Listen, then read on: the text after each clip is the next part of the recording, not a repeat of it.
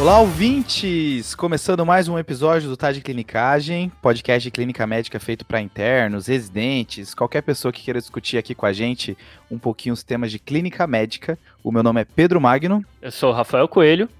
E eu sou o Guilherme Moura. Dessa vez, o outro lado do time, né? Quem, quem prestou atenção, o episódio passado estava um, tava um lado do time, dessa vez está o outro lado pandemia do coronavírus está tá quebrando o TDC, é isso? é, div, dividir para conquistar, Rafael. Dividir para conquistar. Boa. Mas uh, hoje o tema é ultrassom. Um tema que volta e meia a gente se depara. Acho que todos aqui de, que tá aqui na mesa gostamos muito de usar. E queremos compartilhar um pouquinho com, com os nossos ouvintes, né? Estamos aqui na mesa como, assim, né? Cada um na mesa de casa, gravando Exato. à distância ainda por conta da, da pandemia.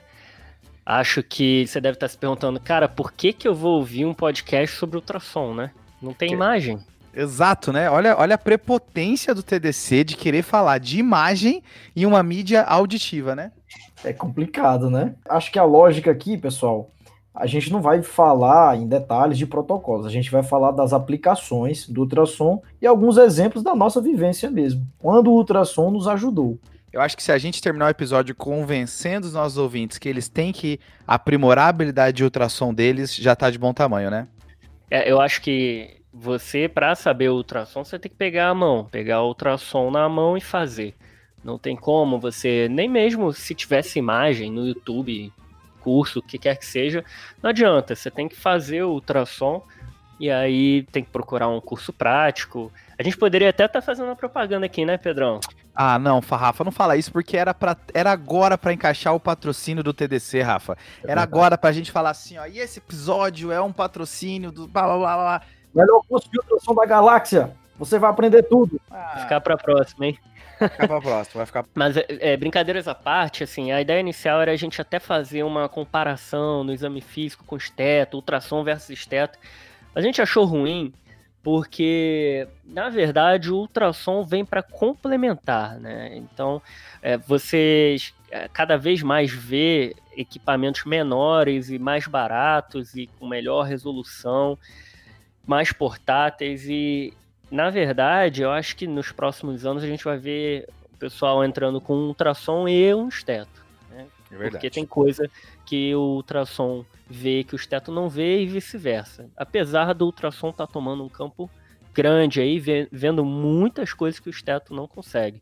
Mas antes de começar o episódio, Rafa, queria fazer uma leve propagandazinha aqui, que é o pessoal do Jaleco, que é uma plataforma que está junto com os estudantes de medicina, revisando os temas vistos durante toda a faculdade. Eles estão organizando o Med Summit, que é um evento que vai ocorrer do dia 29 de junho até 2 de julho. Vão ser quatro dias de várias palestras, conversas, discussões. Tem mais de 50 convidados. E o TDC estará lá, né, Rafa? É, de segunda a quinta da semana que vem. E o Jaleco aí, jalecoconk.com, tá Boa. no Instagram, tá nos sites aí. Eles fizeram essa gentileza aí de convidar a gente. Na verdade, a gente sempre troca informações como a gente pode melhorar a educação médica brasileira. Eles estão fazendo um trabalho bem legal aí, pegando na mão os estudantes de medicina desde o início até o fim da faculdade. E nós do TDC iremos participar desse evento, tá? Ou escutem lá, vejam. Vai ser em vídeo, bem legal. É, sigam o nosso Instagram que a gente vai anunciar direitinho quando e como você consegue assistir. É, Gui, a gente foi convidado para falar de podcast e para falar de raciocínio clínico, né? Então vai ser bem bacana e vai ser a oportunidade de ver os nossos rostos, né? Infelizmente, né? A gente já escolheu a plataforma podcast que é para não ter que gravar nosso rosto, mas vai, vai ficar cada vez mais impossível. Nós éramos né? verdadeiros lombardes, né? Aí agora. Aquele gorilas, né? Cada um com a sua referência, né? O Rafa, Gorilas, e o Gui chamou Lombardi. né? só, falta, só faltou falar o Sombra do Ratinho, né? O negócio assim, né? Eu assisti muito o Silvio Santos com a minha avó na infância. Mas, pessoal, vejam a gente lá no Jaleco e prestigiem ali o nosso, o nosso momento lá. Valeu? Valeu! Vamos começar o episódio? Então, por que, que você precisa saber ultrassom? Acho que é importante, Rafa, principalmente porque na minha faculdade ninguém me ensinou assim a fazer ultrassom assim do jeito que do que eu vi na residência. e acaba que ele vai te dando muita informação útil. Então a gente quer que as pessoas que não têm contato com ultrassom forcem esse contato, se aproximem, porque isso está cada vez mais dentro da nossa prática. E a gente já sabe que tem várias faculdades no seu conteúdo programático já falam de ultrassom. Então, se a sua faculdade não fala, tem que correr atrás para tentar aprender um pouquinho dessa plataforma, porque já ajudou a gente bastante. Fora, Pedrão, que é um exame barato, né? E é um exame praticamente sem contraindicação. Não tem radiação, certo? E a gente consegue ter várias aplicabilidades. Se no momento não tá dando para comprar um ultrassom portátil, que é até meu caso, né? Pô, eu sonho em ter um e não, ainda não comprei. Pelo menos que você se inscreva e faça algum curso prático, então fale com o pessoal da faculdade, do, da residência para tentar treinar um pouco. Pega o ultrassom que não é o portátil, pega o ultrassom normal e vai passando os pacientes de UTI, só assim mesmo para você aprender. E, hora ou outra, o ultrassom salva, né, Gui? Rafa, com certeza. Eu lembro de uma vez que eu tava de plantão à noite é, na enfermaria, né, pela residência R1, e aí de repente um paciente começa a entrar em insuficiência respiratória. Aí eu não sabia de nada, olhei, meu Deus do céu, o que é está acontecendo com esse paciente? Eu escutei, não encontrei nada. Aí chamei o plantonista da UTI. O plantonista da UTI veio, puxou um ultrassom, colocou lá no tórax do paciente e detectou um pneumotórax.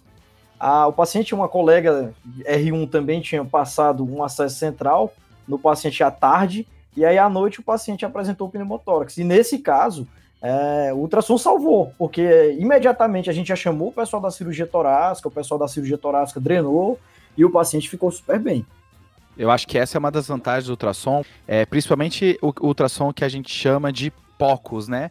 Que é o Point of Care Ultrasound, que é você usar ultrassom junto da sua avaliação do paciente, próximo dele. Não é aquele ultrassom que a gente pede ultrassom e faz aqui um tempo. O plantonista da história do Gui fez ultrassom na hora, né? É, na maioria dos hospitais, por exemplo, quando o paciente vai fazer um raio-x, vem aquela máquina, você tem que chamar a máquina, depois o cara pega o filme, joga no sistema, então isso demora, sabe? O Ultrassom Point of Care a gente tem um resultado ali na hora. Tem um editorial, Gui, do, do Lancet falando que era que o ideal é a gente utilizar mais ultrassom agora na epidemia do Covid, porque você expõe menos profissionais ao paciente com possível Covid, vai ter a, as mesmas respostas. Isso é uma discussão bem mais importante, né? Porque tem é, higiene do aparelho e tal, mas cada vez mais crescendo né, ideia. Legal que você falou isso, Pedrão. Vou puxar esse gancho aí, porque o ultrassom do tórax, especialmente o ultrassom pulmonar, é um bem estabelecido para te ajudar ali no exame físico à beira-leito. O point of care não, é, é, é tradução para o português, é ultrassom à beira-leito. Basicamente, o que você vai ver quando você botar ultrassom no tórax do paciente é pleura e pulmão.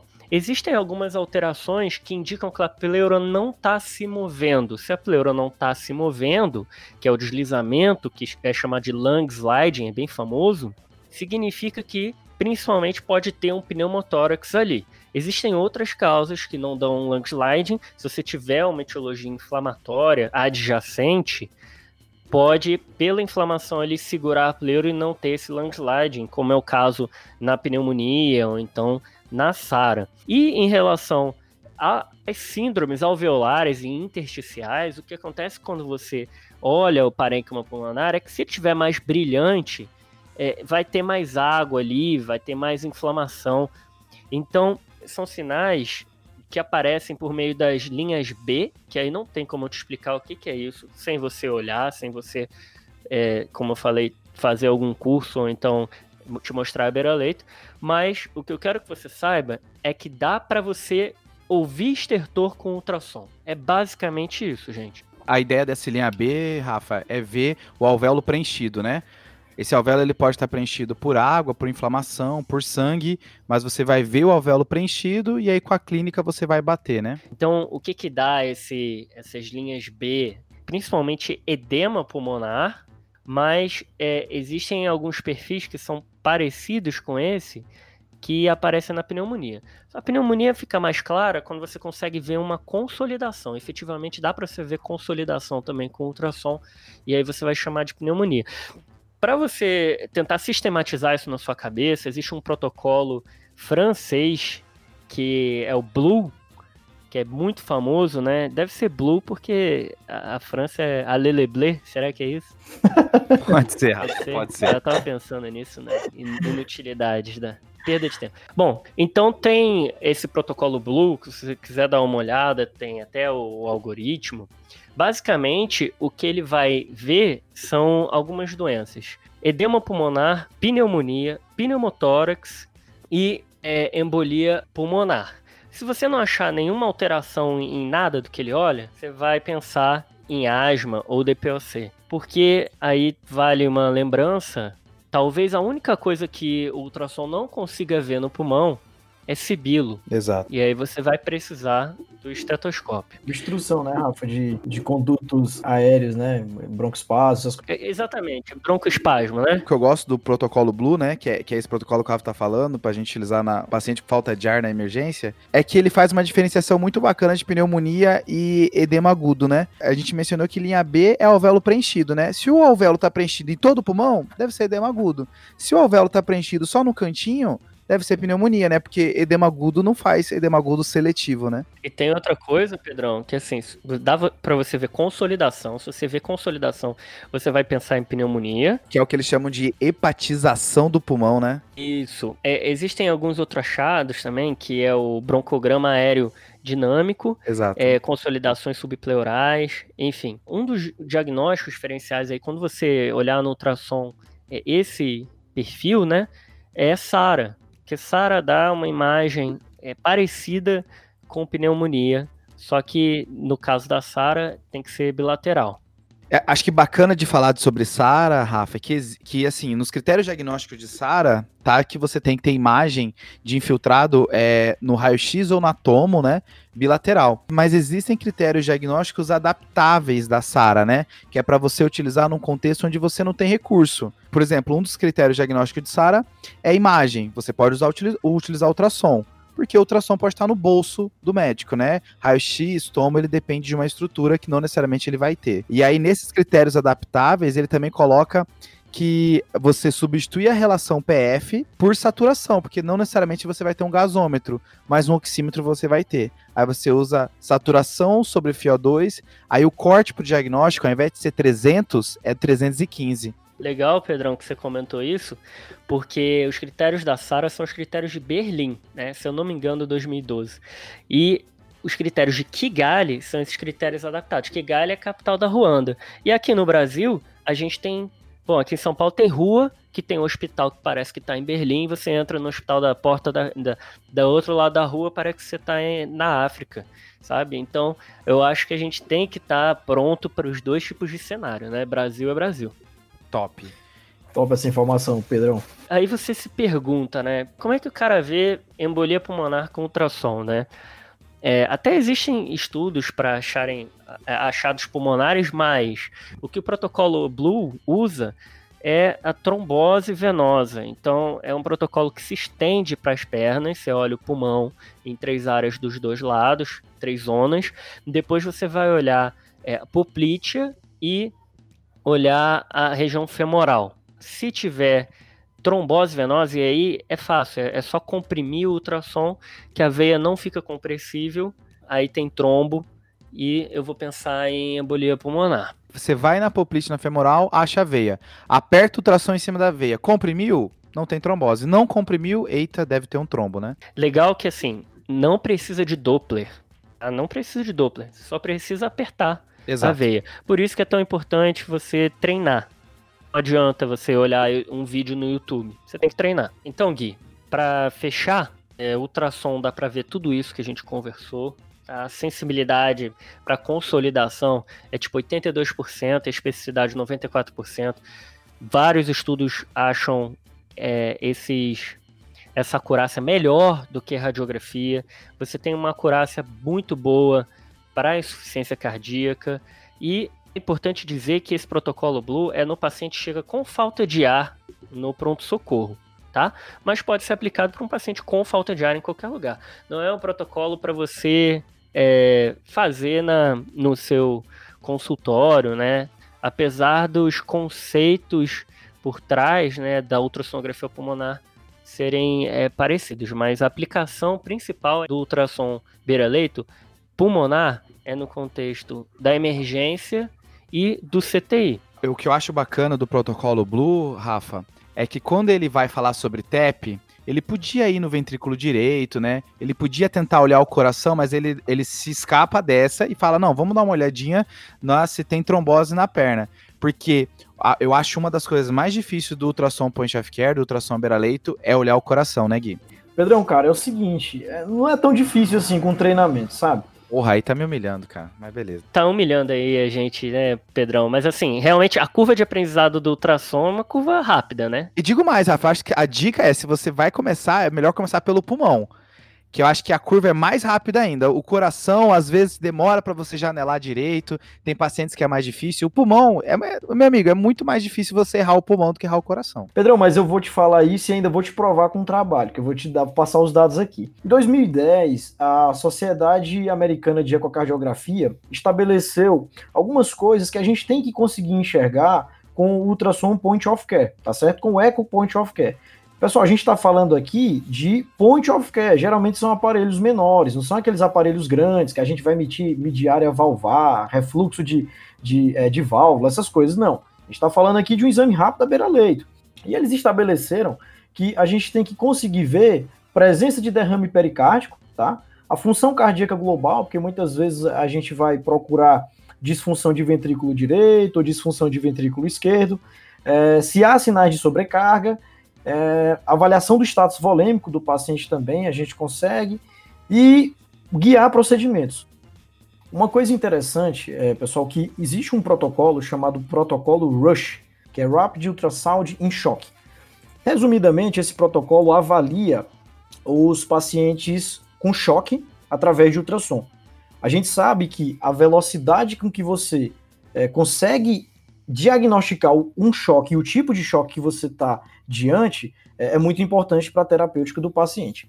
A primeira coisa que a gente avalia é, nesse protocolo é o que a gente chama de pump, que é a bomba. Na verdade, é o coração. E didaticamente, eles pedem para a gente responder quatro perguntas dentro desse protocolo na parte cardíaca. Essa, essa parte, então, é do equinho? É do Exato. eco à beira-leito? Perfeito. Essa parte é do equinho, é do eco à beira-leito. Primeira pergunta. Há sinais de tamponamento cardíaco? E aí, pessoal, o que a gente vai ver é se há derrame pericárdico. Com um pouco de treinamento, a gente consegue, na janela é, subchifoide, aqui abaixo do externo, ver se tem ou não é, um derrame pericárdico em volta do coração. É como se você estivesse vendo é, o coração dentro de uma piscina. A gente vê um conteúdo todo preto em volta do coração, que é o líquido, né, Gui? Exatamente. É bom puxar que lá no ultrassom pulmonar, que o Rafa mencionou, você também consegue ver derrame pleural, né? Então, Perfeito. todos os derrames você consegue ver ou em, ou em volta do pulmão ou em volta do coração. Uma outra coisa que a gente avalia se há sinal de tamponamento cardíaco, pessoal, é o colapso das câmaras cardíacas. Tá? Como o ventrículo direito, as, as câmaras direitas não são acostumadas com pressão, quando o coração começa a tamponar, as primeiras câmaras que somem no ecocardiograma, no equinho, são as câmaras direitas. Então você colocou lá o, o eco no paciente, viu que o coração está todo é, embebido né, dentro de uma piscina que aparece o líquido preto, e você não vê o ventrículo direito, opa, aquilo é um sinal precoce de que o coração está começando a tamponar, tá certo? certo? Uma outra coisa, pessoal, que a gente consegue ver também é se a veia cava inferior está túrgida, tá? E se o coração é, tem um sinal que a gente chama de swing heart, que é como se fosse dança do coração. É, até no eletrocardiograma, muitas vezes é, se apresenta com complexos QRS maiores e complexos QRS menores, tá? Então essa é a primeira pergunta. Há sinais de tamponamento, baseado nesses sinais que a gente falou, a gente vai avaliar se há ou não. O segundo é se há disfunção ventricular esquerda ou direita. E aqui, pessoal, é muito uma avaliação de olho, tá certo? No, eco, no, no ecocardiograma grande, né, no, no, no, aparelho mesmo, a gente mede as áreas, etc. Mas no equinho não, é muito olho. Por isso que é muito importante você fazer o exame aprender com alguém que sabe fazer, tá certo? Porque você olha lá as paredes do, do, do coração e vê se elas estão contraindo de forma adequada. Se tem, ou se tem uma diminuição de contração, que é o que a gente chama de hipocinesia, ou se tem uma acinesia completa, você não vê o coração praticamente, não se movimenta. Isso vale para a câmara esquerda, isso vale também para a câmara direita, tá? O Gui, e eu vou te falar que quando tem essa alteração assim de acinesia importante, o interno que está do lado percebe, sabe? É, é, é, é, bem nítido, né? Mesmo é. que a gente não meça a fração de injeção, o cara que está do lado fala assim, ih, esse coração aí não tá batendo direito, não. Os extremos, eles são muito perceptíveis. O cara bate o olho, ele vê, cara, esse coração não tá mexendo. É, a terceira pergunta, pessoal, que a gente tem que responder é se há sinais de corpo pulmonale, tá? Que é a falha é, do coração direito por uma hipertensão pulmonar. É, o que a gente vai observar no, no ultrassom, no eco, é uma retificação do septo interventricular, porque parem para pensar, o normal é que haja um pequeno abaulamento do coração esquerdo, do ventrículo esquerdo, em relação ao ventrículo direito. Porque tem mais pressão ali dentro do ventrículo esquerdo que empurra para o outro lado, né? E, perfeito. Se a gente tem uma retificação desse septo, quer dizer que alguma coisa está exercendo pressão contra o fluxo normal de sangue, tá certo? Então, esse é um sinal de corpo pulmonar. O outro sinal, pessoal, é aumento do ventrículo direito. Muitas vezes, quando a gente tem um TEP extenso, um tromboembolismo pulmonar extenso, o ventrículo direito fica maior do que o ventrículo esquerdo. Isso não é normal, tá certo? Lembrando, Gui, que no episódio 30 a gente comentou um pouquinho sobre o guideline de TEP do ESC de 2019, e ali a gente comenta um pouquinho de eco também no paciente com TEP. Esse, esse episódio é fantástico. Esse daí sabe fazer um jabá. E aí, pessoal, a quarta e última pergunta é se há sinais de hipovolemia extrema, tá certo? Porque aí quando a gente tem sinais de hipovolemia extrema, a gente vai pensar ou num choque distributivo, no séptico, na maioria das vezes, ou a gente vai pensar num choque hipovolêmico, tá? Eu acho massa dessa parte de ver hipovolemia pelo coração é que tem uma parada que é o kissing wall, né, Gui? Que é as paredes se beijando, né? Exatamente, Pedrão. A lógica é, é que é o seguinte: de um modo geral, quando o coração entra em sístole, é, ele diminui os seus diâmetros, mas as paredes não se tocam. E quando você tem uma hipovolemia, um choque distributivo, pode acontecer das paredes se tocarem, tá certo? Top. É o que se chama de kiss wall. acho legal, Gui, que essa, com essa avaliação você vê os choques obstrutivos com tamponamento e TEP, você vê o choque cardiogênico pelo VE mexendo e você vê, e, e você vê o hipovolêmico, né, também, né? Perfeito. Essa, essa parte, Pedrão, que eu falei, é só do eco da parte do protocolo Rush. Mas aí ele também avalia algumas outras coisas. Ele combina um, um pedaço do FAST para ver se tem líquido na cavidade abdominal. E ele também vai ver o que chama de pipes, que no caso são os vasos, né? Então vai ver se tem trombose, vai ver também se o paciente tem alguma dissecção de aorta. É um protocolo um pouco mais extenso. A gente focou aqui na parte do eco. Então, assim, a gente já falou de alguns protocolos, né? Tipo o do, do pulmão, que chama protocolo Blue, o Rush, que é para choque, o Gui passou pelo FAST, que é a avaliação ali abdominal no trauma. Beleza. E como é que eu uso o eco, Gui? A beira-leito, mas é como uma ferramenta de exame físico, existe isso? Dá para fazer melhor que esteto, não é? Rafa, existe. E é aqui que eu vou falar para vocês aquela questão da curva de aprendizado. É interessante, tem um trabalho publicado em 2005 pelo American Journal of Cardiology, que o que, é que ele faz? Parece uma brincadeira, mas é legal. Eles, eles pegam dois estudantes de medicina, treinam esses estudantes o eco à, à beira-leito, tá certo? Durante 18 horas. São 4 horas de leitura e 14 horas de prática. E aí eles pegam médicos cardiologistas com vasta experiência em exame físico, tá certo? É, Todos os pacientes participantes desse estudo foram previamente avaliados por pelo eco tradicional, o ecocardiograma tradicional, que foi tido como padrão ouro. Tá?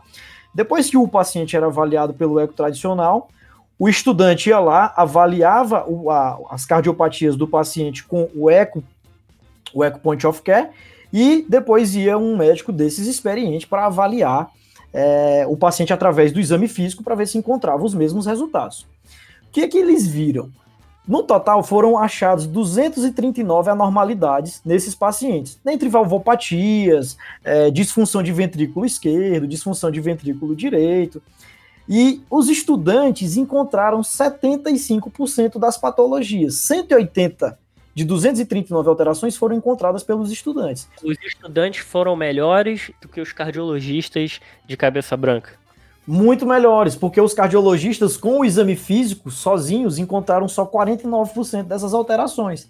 Entendeu? Para vocês verem a força do ultrassom do eco do ecocardiograma beira-leito. Entendeu? Estudantes do quinto ano de medicina conseguiram detectar com ultrassom muito mais alterações cardíacas do que é, médicos cardiologistas com vasta experiência só com exame físico. Massa, Gui.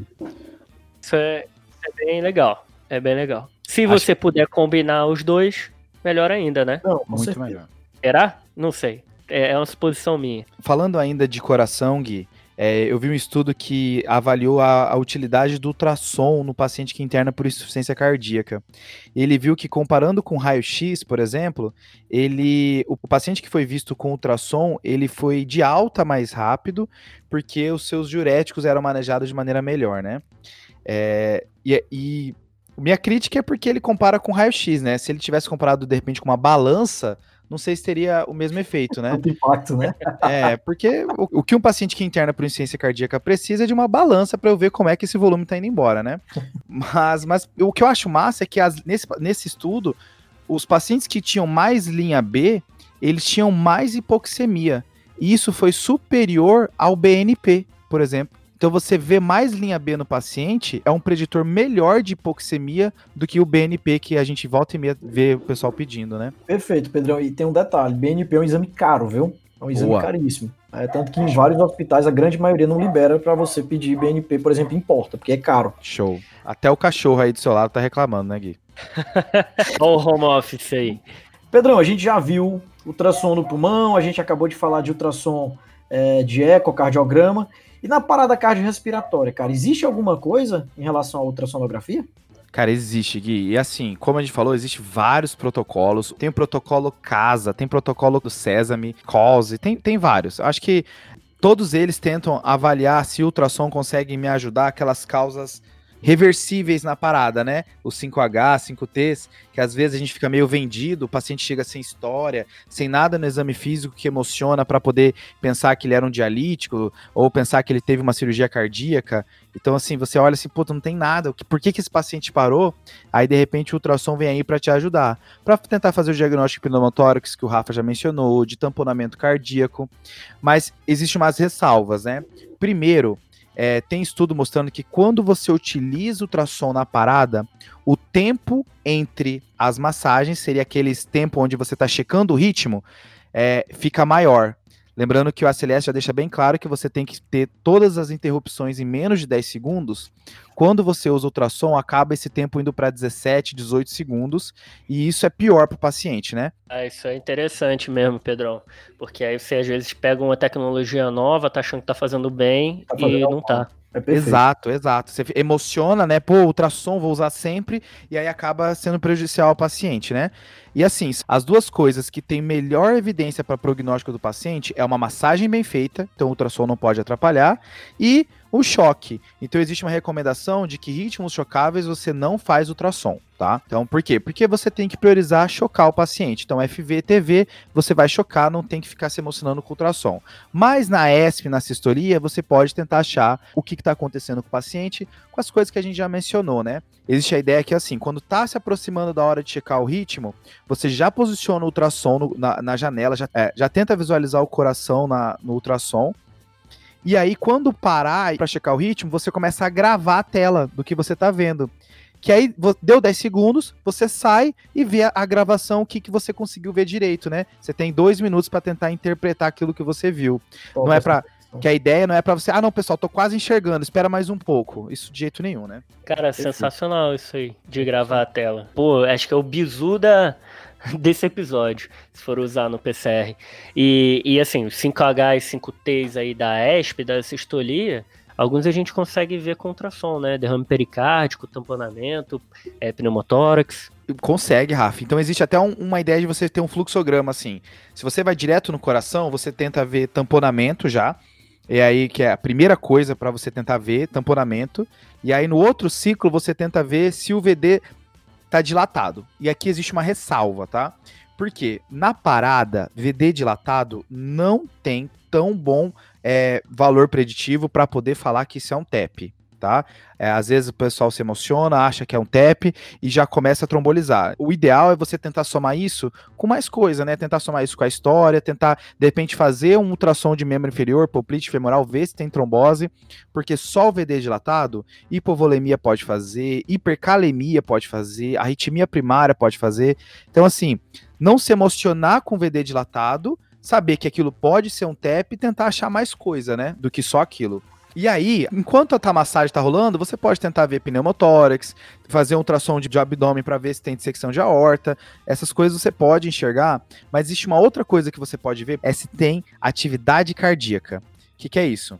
Você, o paciente tem uma ESP, uma sistolia, você faz o ultrassom do coração e você consegue ver se esse coração ainda tem algum tipo de batimento ou não, se ele tem algum tipo de tremor ou não.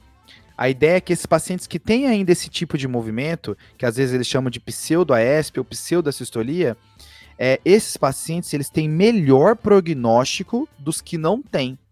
Então, talvez seja esse paciente que você precisa dar um gás a mais, insistir um pouco mais, porque existe uma chance dele voltar os estudos que avaliaram isso tiveram os principais desfechos como alta. Não é um bom desfecho para a parada, né? A, a, gente acaba que os últimos estudos eles utilizam o desfecho como que esse paciente vai de alta e não só alta, né? Ele avalia nível neurológico na alta e, um estudo com isso a gente não tem.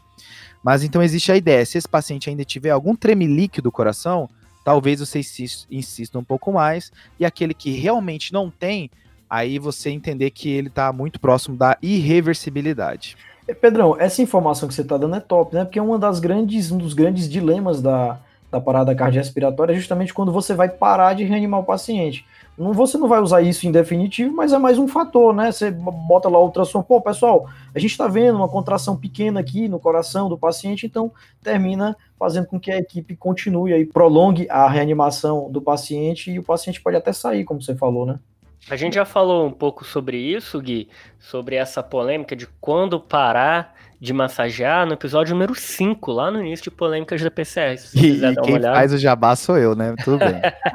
cara, cara, assim, eu queria fazer um, um, comentário breve que a gente falou um monte de nome de protocolo e eu acho engraçado porque o ultrassom point of care, ele nasce na década de 90, então já nasce assim na medicina baseada em evidência, nessa onda. Sei, e aí você tem vários protocolos do cara que chega na emergência de tal forma, é trauma, não sei o que, insuficiência respiratória. Não seria legal se a gente tivesse alguns protocolos de exame físico, assim, tipo, pô, o cara, o cara chega com rebaixamento de nível de consciência, o que, que você tem que fazer no exame físico? E não tem, né? A gente tem uma, uma ideia na cabeça do que tem que fazer e na experiência a gente sabe o que, que a gente não pode deixar de examinar de jeito nenhum. Mas não existe protocolo, né? O mais próximo disso dos protocolos é aquelas siglas no exame físico, né? Para come... Todo mundo começa com bag e aí cada canto do Brasil enlouquece, né? Lote, LOC, MUCA, tem um monte de sigla aí, né? né? CH. Exato, exato. Esse é o mais Mas... próximo de protocolo de exame físico que a gente chegou. Saindo dessa, desses protocolos de ultrassom e dessa salada, sopa de letrinhas, a gente pode usar também para procedimentos, né, Gui? Para muitos procedimentos a gente usa uh, ultrassom. Né? Eu posso citar aqui, por exemplo, passagem de acesso venoso central, guiado por ultrassom. A gente sabe hoje que é mais seguro para o paciente. Passagem de marca-passo transvenoso. Quando a gente vai passar o marca-passo transvenoso, a gente pode colocar outras, fazer um eco à beira-leite do paciente e ver o marca-passo passando e se está bem alocado. Uma outra coisa, pericardiocentese, a gente guia também o paciente que está ali tamponando Paciente que é, vai realizar paracentese, é mais seguro também você realizar paracentese com ultrassom, tá? Até, até PAI, pessoal, às vezes está difícil, passagem de é, pressão arterial invasiva e ultrassom nos auxilia. Então. Procedimento mais ingrato que existe, né? Quando é fácil, todo mundo fala que é fácil, mas tem hora que se apanha feito um condenado, né? E, e centese, né, Gui? centese também é bom de você ver com ultrassom. E o legal é que você já consegue ver se está septado ou não, né? Talvez Boa. o septado você fique com um pouco mais de receio de funcionar às duas horas da manhã. Talvez você precise estar um pouco mais alerta ou até mesmo chamar um especialista para funcionar, né? Porque esse talvez seja o que vai te, te dar um golpe. Esse aí eu sempre chamo a cirurgia. Uma vez eu fiz com uma R1, eu era R2 era septado, a gente fez uma abordagem pela frente, cara, mas a gente tirou tipo 2, 3 ml. Só que era puro pus. Ninguém acreditou na gente, né? Teve que chamar a cirurgia, a cirurgia teve que funcionar. Mas assim, o septado você varia a janela que você for entrar conforme você esteja olhando ali. Exato. E sobre paracentese, eu já levei um golpe violento disso, viu? Fiz o exame físico, percuti, achei bonito o ponto. Falei, mano, não, não precisa do ultrassom, cara. Tá louco, tá aqui, certeza. Pelo, pelo exame físico, tá ótimo. E aí fui, vai de um lado nada, fura nada, fura nada. Eu falei, caramba, mano, não tô achando, não tô achando. Aí vou lá, faço ultrassom, não tem nada, só alça distendida. Aí passei os próximos dias no desespero, achando que esse paciente ia fazer um, um pneumo peritônio, mas graças a Deus o paciente ficou bem. A capa de gordura dele deve ter salvado ele, hein, Pedrão? Porra! ainda bem, ainda bem. A gente falou aqui muito sobre ultrassom na emergência, né? Mas é, o cenário de ouro ali da medicina baseada em evidência, que o pessoal ama, é a UTI, é um ambiente super controlado. Então, talvez por isso que tenha muito estudo com ultrassom à beira-leito na UTI. Você pode usar para no olho, como é que tá a bainha do nervo óptico para ver se tem hipertensão intracraniana ou não. É, existem é, estudos para você olhar a parte gastrointestinal, até para ver se pode começar a nutrição. Essa parte está bem é, em estudo. Tirando as aplicações já de que a gente já falou de ultrassom de tórax e ultrassom vascular. Rafa, uma outra aplicação do ultrassom na UTI, que as pessoas têm usado muito, tem se estudado bastante, é para avaliar a resposta a volume, né? Acho que, acho que essa é uma das maiores, maiores utilidades, né, Gui? Você, principalmente fazer ultrassom pulmonar, que o Rafa tinha comentado, para ver se tinha linha B ou não. Às vezes, a ausência de linha B, você entende que talvez caiba volume nesse paciente. Só fica em dúvida se esse paciente precisa de volume ou não, né? E uma coisa que a gente não comentou aqui, que, que a gente utiliza muito na UTI, é cava, né? Com a cava você consegue tentar estimar um pouco, né? É toda aquela, aquela dúvida fácil da clínica médica é que se esse paciente precisa de volume ou não, né? A gente já comentou Nossa. como essa dúvida é fácil. Eu acho que a, a, dúvida mais difícil de toda a medicina é essa aí. O paciente está hipovolêmico, hipervolêmico ou euvolêmico? Ninguém e sabe. aí, Gui, eu acho que é legal porque você soma tudo, né? Você vê o paciente, vê balanço hídrico, vê um monte de coisa, e aí, aí vê se tem linha B ou não, vê cavo ou não. Você, a, a ideia é você ir somando tudo com a sua avaliação, com o ultrassom, e aí você tentar chegar numa conclusão, né? Não, com certeza. Quando a gente acopla tudo, medicina é muito assim, né? Não é uma ciência dicotômica. A gente tem que pegar uma informação daqui, junta com outra dali, elabora tudo e chega a um. O que você acha que o paciente tem é um diagnóstico, né? É, e, e, outra aplicação que tem do ultrassom de tórax na UTI, que está em, em, estudo, que eu achei bem interessante, primeiro que você consegue, olhando o pulmão, ver aquele paciente que está com um alvéolo mais cheio e menos cheio, entre aspas. Na verdade, assim, é, o que eles estão querendo é ver se você consegue titular a PIP pelo ultrassom. É, existe um trabalho que mostra que calculando um score de reaeração, que é justamente isso, você bota o ultrassom no mesmo ponto e vê se melhora o aspecto, se, se tá enchendo ali de ar ou não. É, e, e, esse trabalho que foi francês, eles conseguiram ver que o ultrassom foi útil para ver se o pulmão estava sendo recrutado ou não. É, o, o médico estava cegado para quanto de PIP estava é, sendo feito ali na hora e ele conseguiu pelo ultrassom saber se a PIP estava alta ou não, mais ou menos. Escondeu isso. o ventilador do, do, médico, né? O, isso. O, tampou, o tampou o ventilador. Exatamente isso. Foi randomizado, cegado, foi interessante esse trabalho. A gente vai colocar nas referências aí. Mas, Rafa, esse estudo, assim, teve algum desfecho, assim, de clínico paciente, assim, de mortalidade, saída da UTI, saída não, da ventilação? Não, não, na, na verdade, esse trabalho foi só para ver, foi um trabalho inicial, assim, para ver se dava para ver ou não se o alvéolo estava sendo recrutado ou não. Um embrião, é... né? Um embrião de uma ideia, né? É, exato, é um embrião. Até porque você com ultrassom, um grande problema, talvez em titular PIP, é que você não consegue ver um teto, né? Você consegue ver que está sendo recrutado ou não, mas como é que você vai medir até quando você vai de PIP? Então, assim, é, não existe isso de titular PIP com ultrassom, tá, gente? É só coisas que estão em estudos e talvez um dia. Boa. É, e outra, outra aplicação bacana é você conseguir predizer se o paciente vai conseguir ser estubado ou não. Hum, o é paciente é ele, ele faz lá o teste de respiração espontânea. Caso desse trabalho fizeram com tubo T, uhum. calcularam esse score aí de aeração, que pode ser de aeração ou reaeração, dependendo do ponto de vista. E os pacientes que o pulmão ficou, entre aspas, mais fechado durante o teste de respiração espontânea, eles falharam mais na ventilação.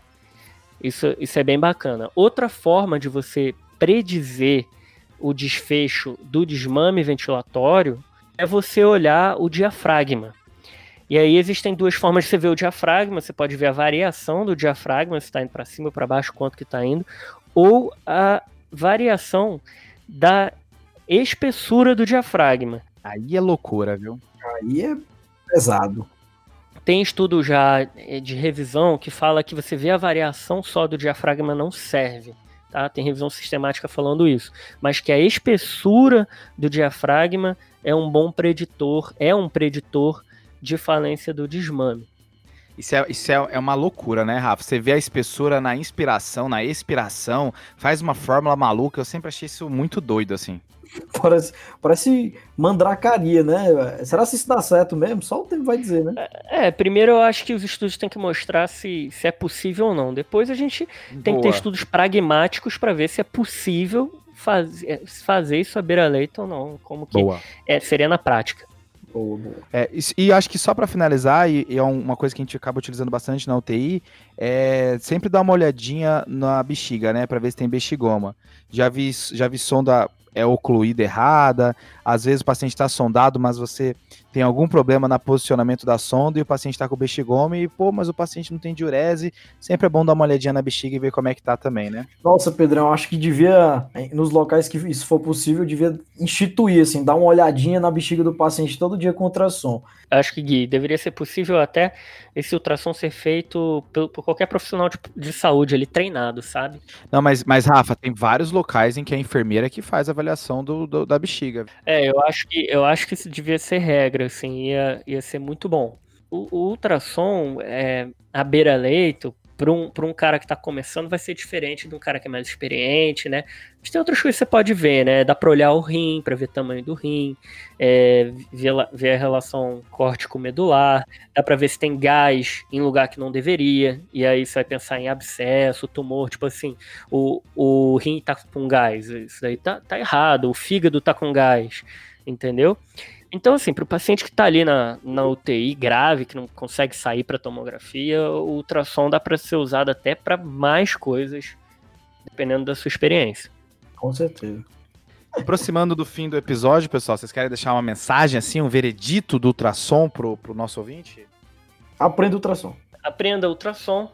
Se você puder comprar, compre. Se você puder comprar dois, é, manda um aqui pro TDC, porque ninguém tem ainda. O preço do ultrassom caiu bastante já, mas ultrassons razoáveis estão custando em torno de 2 mil dólares, o que ainda é impeditivo para muita gente, né? Eu acho que uma fala que eu vi interessante sobre o ultrassom é que o ultrassom não tem cérebro, sabe? O ultrassom não tem cérebro, você vai ter que usar o seu. Então ele é mais uma ferramenta, ele é uma coisa que é para somar e você, com aquilo, com as informações que ele te dá, tentar decidir o que, o que é o melhor para o paciente. Então não, não fica cego pelo ultrassom ou pelas informações que ele dá, né? Fechou, pessoal? Fechou, Pedrão. Alguém tem algum salve? Posso começar? Começa, começa, Rafa. Eu queria mandar um salve, pessoal, para Samara Lubê, que ela é reumatologista do Hospital das Clínicas da Universidade Federal lá de Minas, o FMG, disse que é muito fã da gente, que a gente é companhia do trânsito dela para o plantão. Super legal a mensagem dela. E ela se inspirou e resolveu criar um, um podcast. Ela criou o podcast Reumato Minas, da revista da Sociedade Mineira de Reumatologia. Massa. Mandou pra gente um episódio, cara, muito legal, assim, essa cultura do podcast. Samara, sinceramente eu ainda não consegui ouvir, mas eu vou ouvir, prometo tá bom? E obrigado aí pela mensagem super legal. Samara, parabéns, viu? Boa iniciativa. Pessoal, queria mandar um salve aqui para o Diogo, que é um ouvinte nosso que parece que é de Londrina. No Insta... A gente teve que fazer um verdadeiro Sherlock Holmes. Ele tem foto no Instagram dele de Londrina, então a gente acha que ele é de lá, tá certo? E ele mandou aqui um salve, uma mensagem legal e mandou um abraço para a voz aveludada do Frederico. Eu acho que é um fake que o Fredão criou para se mandar essa mensagem, pra gente falar isso de novo aqui. É, o meu salve vai para Sara Carrijo, que mandou um e-mail pra gente pedindo salve para as primas Carrijo, da PUC de Goiás. A ela mesma, Sara, e a Amanda. Um salve aí para as duas. Salve. Um abraço, meninas. Um abraço. E o desafio da semana passada? Foi o João que fez, né? De novo, João. Pô, brincadeira. É, o, João, o João fez um desafio de uma paciente jovem que chegava com uma linfonodomegalia generalizada e uma alopécia não cicatricial. Quem acertou o desafio foi o João Cláudio Urbano, lá de Natal. Cara, ele, ele é fera. Ele falou que sífilis secundária e ainda falou aqui que mulher jovem também pensaria em doença de Kikuchi. Calma lá, João, você acertou na, na sífilis, tá? O, o João, cara que volta e meia lá no Instagram, tá tocando um violão, é talentoso. Boa, João. O pessoal tem que começar a reparar que o TDC tá de olho, né? É, deu pra ver isso, né? Sim, a gente tá visitando aí os perfis, investigando a vida das pessoas também. e, e você tem desafio, Pedrão? Vamos tirar esse Monopólio. João, já três vezes já fez desafio. Tenho sim, tenho sim, Rafa. É, vamos lá. Não, não vai ser point of care, mas tem a ver com tração com ecocard. Vamos lá. É, você está investigando insuficiência cardíaca e você vê no laudo que esse paciente tem um miocárdio cintilante. O que que isso aponta pra gente? Eita. Fechou? Fechou. Pessoal, lembrar de seguir a gente no arroba Clinicagem, lá no Instagram. Compartilha lá com seus amigos que ainda não são ouvintes nossos. E comenta o que, que você achou do episódio, manda e-mail pra gente, sugestão, crítica. A gente tá aqui para conversar com vocês. Correções e ultrassom também, se puder. Manda um ultrassom é, pra não, não, se puder enviar as histórias que vocês têm com ultrassom, né? Momentos em que o ultrassom foi muito bom para você, vai ser legal pra gente compartilhar depois. Com certeza. A gente, a gente tem também uma newsletter do TDC, que é um jornal semanal que vem no seu e-mail, ali no início da semana. É só você entrar na nossa página do Instagram e procurar no destaques ou então no link na bio, tá fácil de encontrar. Bota seu e-mail, seu nome, é de graça, e aí você vai começar a receber. A gente está falando da newsletter coisas sobre Covid toda semana, para você ficar atualizado, tem sempre saído todo coisa dia nova. alguma coisa nova. Valeu, pessoal. Valeu, valeu, valeu. Falou, falou. Valeu, valeu, falou. falou. Esse podcast tem como objetivo educação médica. Não utilize como recomendação. Para isso, procure o seu médico.